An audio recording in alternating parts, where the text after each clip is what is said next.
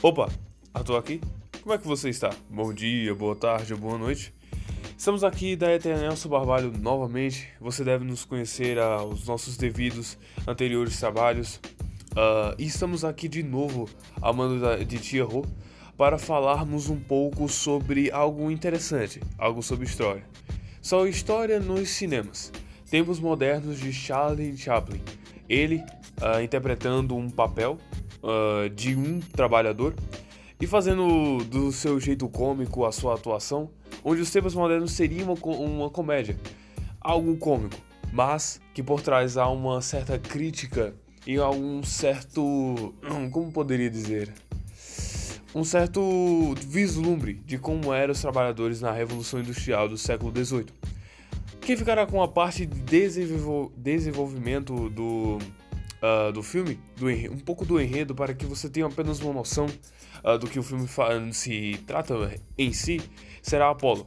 Então, uh, sente-se, relaxe, é, pegue uma aguinha, uma pipoca se você tiver, que você terá uma música interessante ao fundo e Apollo terá, estará enchendo seus ouvidos de entretenimento sobre os tempos modernos de Charlie Chaplin, certo? Então, Daqui a pouco voltarei para falar um pouco sobre realmente a crítica que o filme tem sobre a Revolução uh, Industrial. Apolo, é contigo.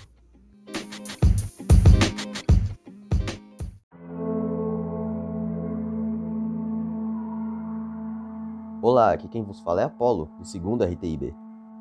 E, bom, o filme Tempos Modernos, de Charlie Chaplin, mostra a vida de um trabalhador na época da Revolução Industrial, e falando sobre o filme e o roteiro dele especificamente, logo no começo do filme é mostrado Chaplin como um trabalhador normal, médio, naquela época, numa linha de produção, realizando um trabalho manual de simplesmente girar chaves de fenda e apertar parafusos, enquanto a esteira vai passando e ele só fica ali, apertando parafusos e parafusos, e enquanto seus colegas de trabalho vão fazendo outras funções.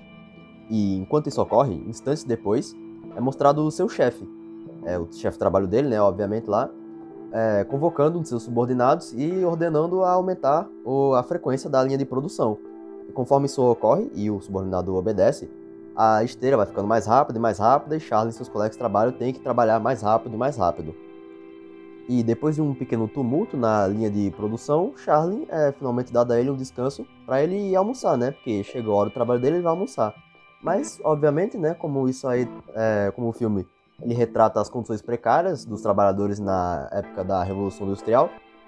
É dado para Chaplin um ou dois minutos de almoço, e quando ele bate esse tempo, aparece no telão o chefe mandando ele ir voltar para a esteira, trabalhar.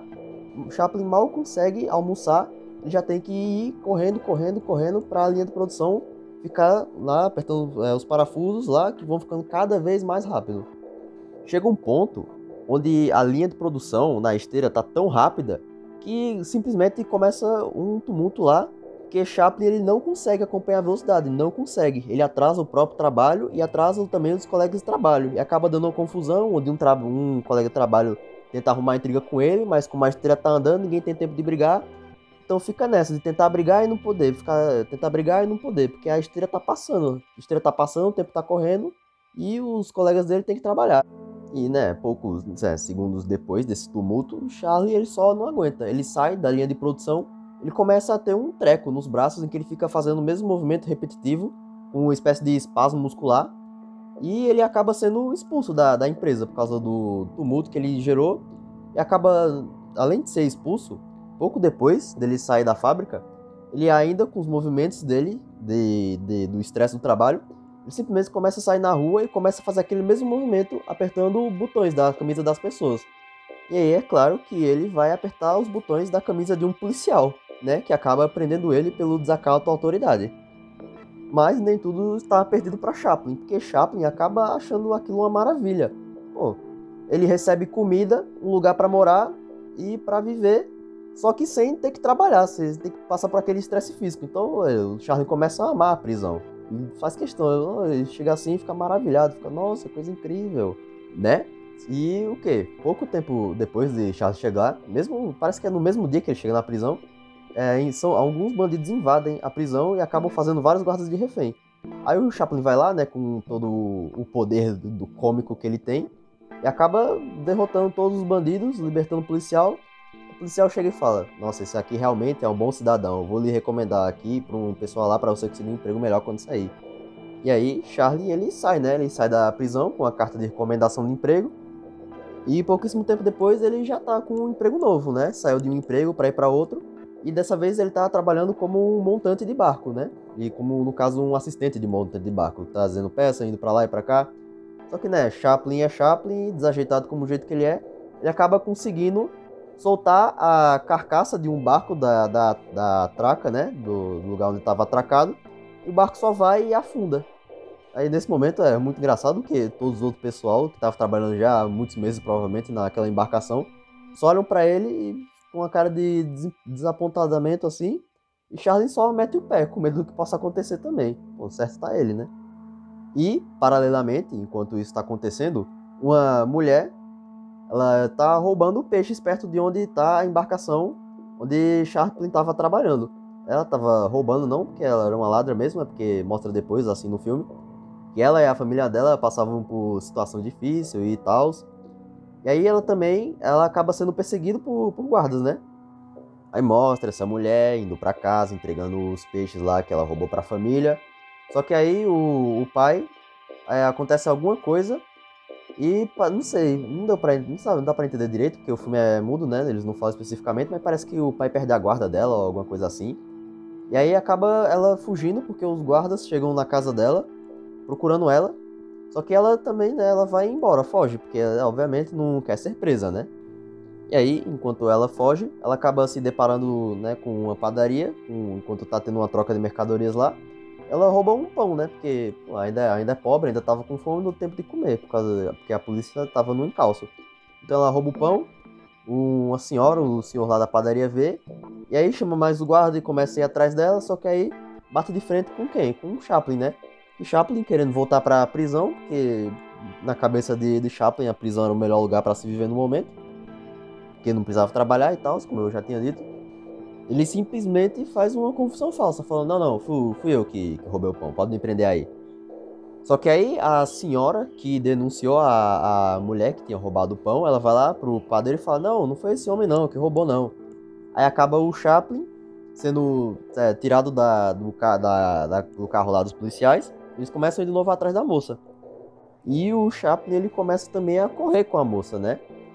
Daí, depois de conseguirem fugir dos policiais e derem uma despistada neles, eles meio que começam assim, né? O Chaplin e a moça começam a conversar e começam a dialogar. Nossa, como seria legal ter um lugar para viver, como seria bom ter o que comer, o que vestir assim. Eles tendo, acabam tendo a ideia, né? De irem tentar arrumar um trabalho juntos, né? Morar juntos, tal, lá.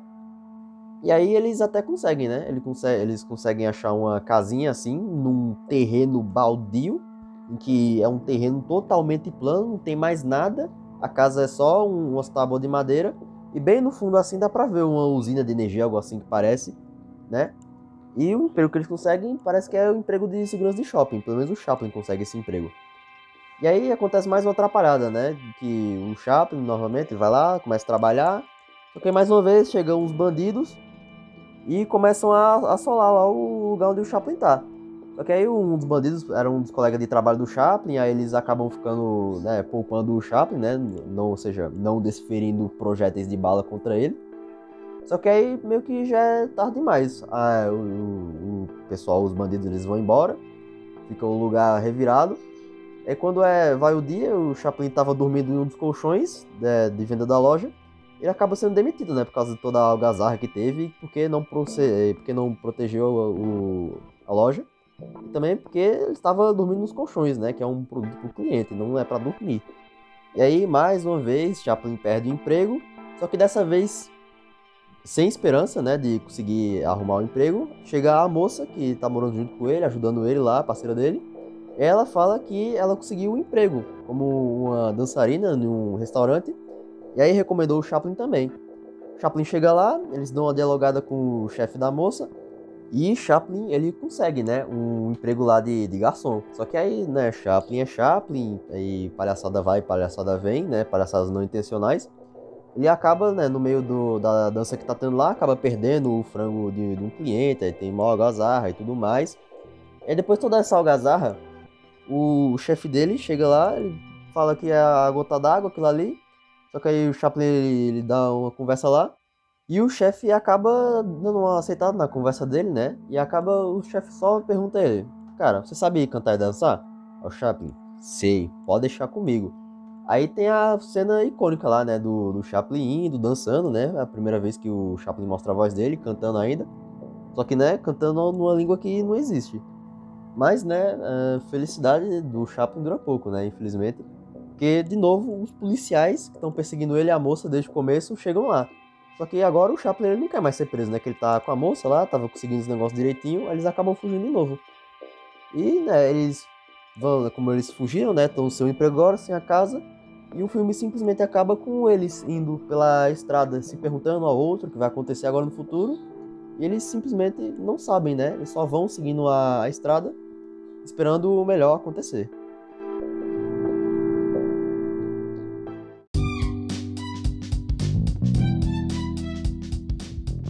Opa, estou de volta. Como eu falei anteriormente, eu irei falar um pouco sobre os, uh, os tempos modernos de Charlie Chaplin novamente, um, falando que o próprio filme quer fazer uma crítica à Revolução Industrial do século XVIII. Como o Apollo nos, nos mencionou, uh, o trabalhador, ele na verdade era tratado como pelos donos como se fosse apenas uma máquina, como se não fosse muito uh, a, própria, a própria intuição dos da Revolução Industrial em si seria em que as ferramentas fossem trocadas por máquinas. Ou seja, se você estivesse fazendo um, um trabalho manual das máquinas, você deveria agir como elas, não parando. É 16 horas de puro, é, sem descanso, puro trabalho. E até mesmo Charles Chaplin nos mostra como uh, ele estava até mesmo com um trauma físico. Ou seja, quando ele estava ali, um, quando ele, até mesmo quando ele estava na sua casa, ele teve por um curto período uh, de tempo onde suas mãos ele estava fazendo gestos uh, repetidos, uh, como, como ele estava fazendo ali no trabalho. Ou seja, até mesmo seu corpo se acostumou tanto com a carga de horário estressante que até mesmo ele acabou se tornando, tornando as suas próprias mãos como se fosse uma máquina. E também é nos mostrado como era também houve ali mulheres, onde justamente ali os, uh, mesmo que de uma forma cômica, conseguimos perceber que a única felicidade ou a única coisa que poderia animar o trabalhador era se simpatizar com o outro, mas provavelmente se houvesse alguma certa um, um certo desvio do foco do trabalho, uh, os próprios donos já penalizavam o trabalhador e provavelmente o expulsava ou fazia coisas piores. Realmente, tempo, tempos modernos que nos, quis nos mostrar este lado negativo que da Revolução Industrial trouxe várias e várias uh, melhorias para o nosso mundo. Por exemplo, como dividir tarefas por, tarefas, por exemplo, de um sapato. Um sapato onde apenas um sapateiro fazia todo o seu, todo o seu trabalho. Em uma indústria, o sapato está dividido uh, em várias e várias partes para fabricá-lo. Mas quem o fabrica, a mão de obra, é que realmente sofre nisso e sofreu muito durante muito tempo. Quando surgiu os sindicatos que aí sim eles conseguiram, como é mostrado no vídeo, alguns certos manifestos dos trabalhadores, que eles conseguiram uh, ter ah, oito uh, horas de trabalho, trabalho infantil não ter, e mulheres. Na verdade, eu não me lembro agora se no filme em si é mostrado isso, mas você percebe que uh, houve vários manifestos porque até mesmo os trabalhadores não conseguiram. Só mudei que até mesmo Charles Chaplin poder, fez até uma certa brincadeira, onde uh, era melhor com que o homem estivesse preso, porque lá pelo menos, mesmo que ele não fizesse nada, ele teria comida, teria descanso. Só manda que na indústria, trabalhando, receberia muito pouco, uh, trabalharia demais e até mesmo é, consumiria a sua mente, até mesmo um trauma físico. Então, esse foi os tempos modernos, esse foi o nosso trabalho. Uh, espero que você tenha entendido, espero que a professora tenha uh, entendido também de nossa parte, ela que está também supervisionando este trabalho. Que Deus lhe abençoe. Muito obrigado por ter escutado.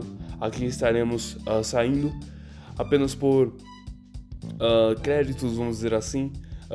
Alan e Matheus na edição, eu, aqui vos falo que seria Arthur e Apolo estamos dando, estamos dando a voz para falarmos desse filme.